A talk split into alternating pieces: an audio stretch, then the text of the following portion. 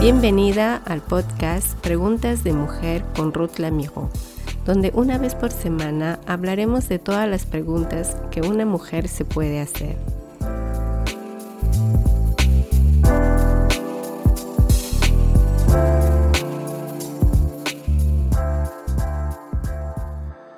Hola amigos, espero que estén bien. Hoy estaré comenzando una serie sobre el tema del dinero. Seguramente te ha pasado que cuando estabas en un círculo de amistades, alguien tocó el tema del dinero y de pronto te has sentido incómoda. En algunos países se puede hablar con libertad sobre este tema, pero no es el caso de todos los países. Depende del continente donde vivas. A veces es tabú el hecho de querer hablar sobre este tema del dinero. En todo caso, es un tema en el que nos mantenemos relativamente al margen y preferimos ser discretos en nuestras opiniones. Cuando una persona mantiene una visión equilibrada del dinero, viéndolo como un medio, no como un fin en sí mismo, es más probable que encuentre satisfacción. Sin embargo, todo puede ser cuestión de éticas. Antes de hablar de ética del dinero, vamos a ver algunos elementos básicos y el lugar que ocupa el dinero en nuestra sociedad. Se dice que el dinero es un engranaje esencial al funcionamiento de nuestra sociedad.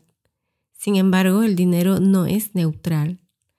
En función de su cultura, de su filosofía de vida, de su fe, de sus valores personales, de su educación o de su situación, los seres humanos mantienen una relación compleja y a veces un poco oscura con respecto al dinero. Como lo dijimos anteriormente, puede ser tabú, también símbolo de prestigio social, de respeto o de poder. Muchas veces despierta lujuria y comparación el éxito de todos.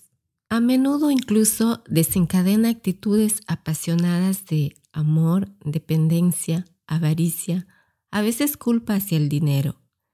Si el dinero se creó para facilitar los intercambios y crear las relaciones entre las personas, por tanto, el dinero como posesión o riqueza se ha convertido en un estándar de valores humanos, incluso en un valor en sí mismo. En la Biblia se habla mucho sobre el dinero y la riqueza. El dinero es un elemento espiritual. Las escrituras generalmente evocan el dinero cuando se interesa por la relación entre el ser humano y Dios un ser humano ubicado en un mundo donde el dinero es omnipresente. Pero la Biblia advierte que el amor al dinero es la raíz de toda clase de males, y el anhelar este amor, algunos han sido traspasados por todas partes de, con muchos dolores. Entonces, ¿qué podemos decir del dinero? ¿Que es una bendición o una injusticia para otros? La Biblia señala la naturaleza ambivalente, es decir, contradictoria de la riqueza, que no se presenta como inherentemente mala. En el libro de Génesis vemos que es un signo de la bondad de Dios. La Biblia nos describe que Abraham era muy rico en ganados, en dinero y en oro. Eso se encuentra en Génesis capítulo 13, versículo 2. Luego también vemos a su hijo Isaac, Dios bendice a Isaac. Este hombre llegó a ser rico. Lo vemos en Génesis capítulo 26, versículo 12 al 13. De la misma manera, esta riqueza testifica la fidelidad y fe de estos hombres hacia Dios. El dinero también puede ser poseído en abundancia por personas de mal corazón. Y en tal caso, es más bien el reflejo de una profunda injusticia. El Salmos 37, versículo 16 expresa, Más vale lo poco de un justo que lo mucho de innumerables malvados. Sin embargo, no se puede deducir del texto que la riqueza resulte necesariamente de la bendición de Dios.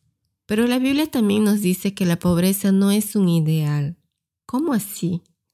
Como realidad social, la pobreza material nunca se idealiza en la Biblia. La pobreza es una carencia, una angustia, un sufrimiento. No es parte del deseo de Dios para la humanidad.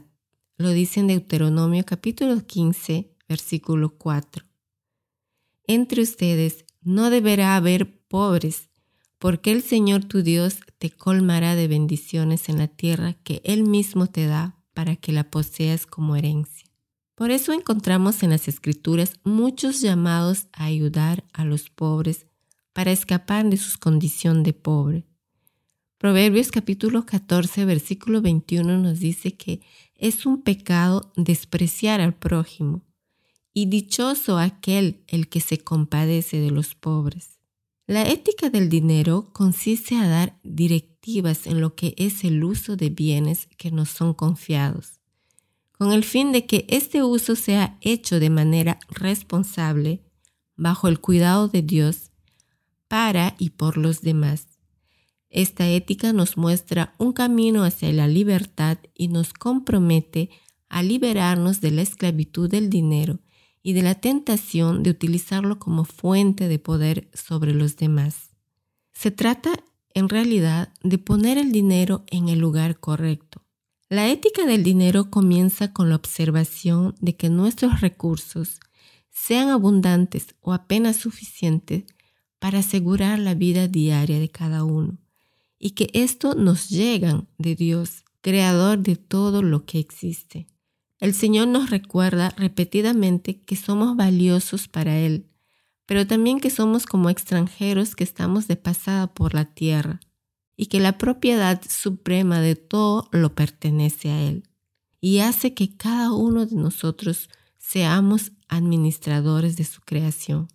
Para eso requerimos humildad y agradecimiento.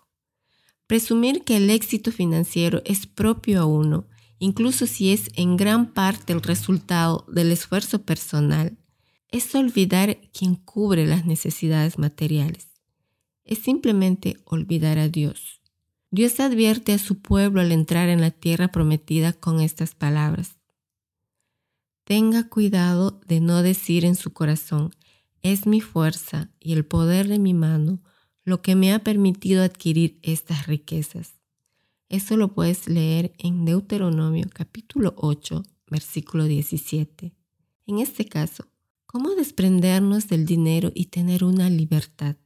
Poner el dinero en el lugar correcto quita su santidad e idolatría que le damos a ello. Esto implica despego total. El despego es un ejercicio difícil que implica pasos de fe, porque también se trata de librarnos de la preocupación por el día siguiente, del miedo a perdernos algo. Paradójicamente, desprendernos de la preocupación por el dinero puede librarnos del miedo al mañana y acercarnos a Dios en confianza y serenidad.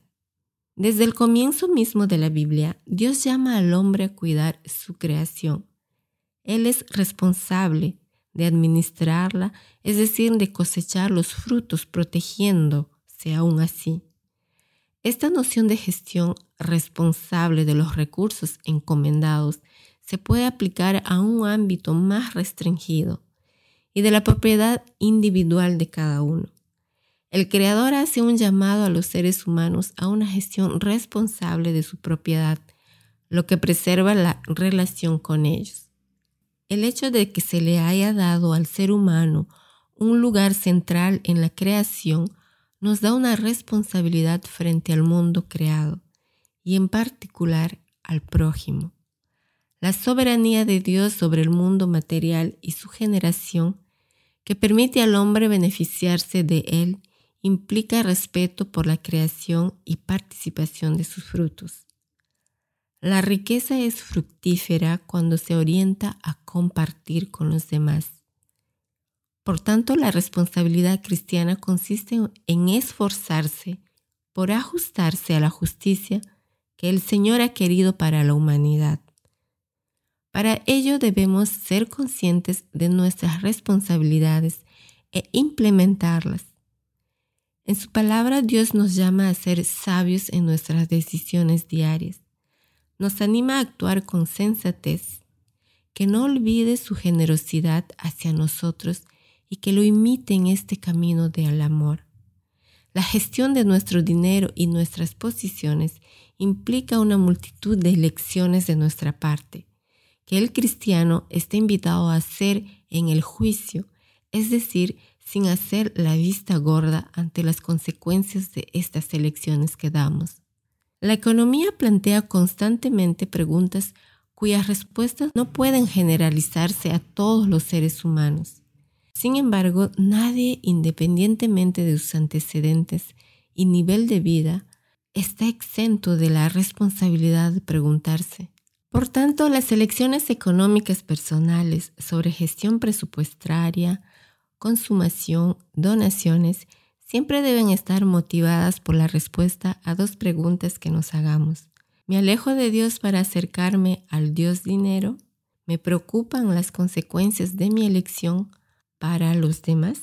Aquí se termina la introducción. Esto nada más es el inicio a tres episodios que estaré tratando con respecto al tema del dinero.